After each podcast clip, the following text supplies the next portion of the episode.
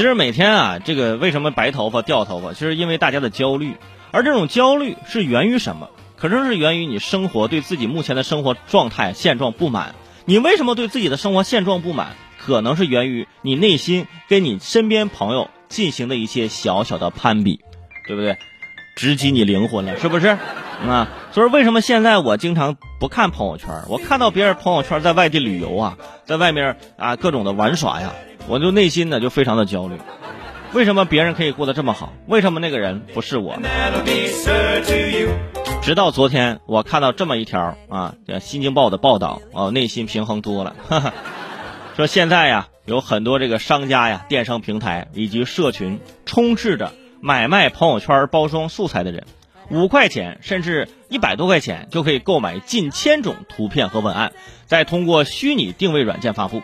啊，有人借此打造奢华人设，吸引四十名被害人啊，编造投资项目，诈骗了一千四百多万。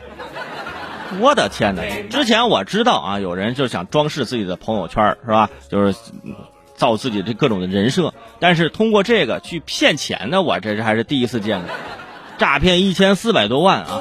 现在真的，你在电商平台，你输入关键词叫“朋友圈展示”进行搜索，你会发现很多朋友圈展示上面还要打造呃教程，呃朋友圈包装素材。哇，这些素材包含面广，有各地旅游的啊，高级餐厅吃饭的啊，豪车豪宅的，看演唱会的，还有打高尔夫的，各种的啊这种图文视频素材全都有啊。这卖家说呀，可以凭此帮助买家通过朋友圈。打造高级奢侈的生活假象，那我想问一下，我打造这个假象是干啥呢？我就就是就是让大家给我点赞呗。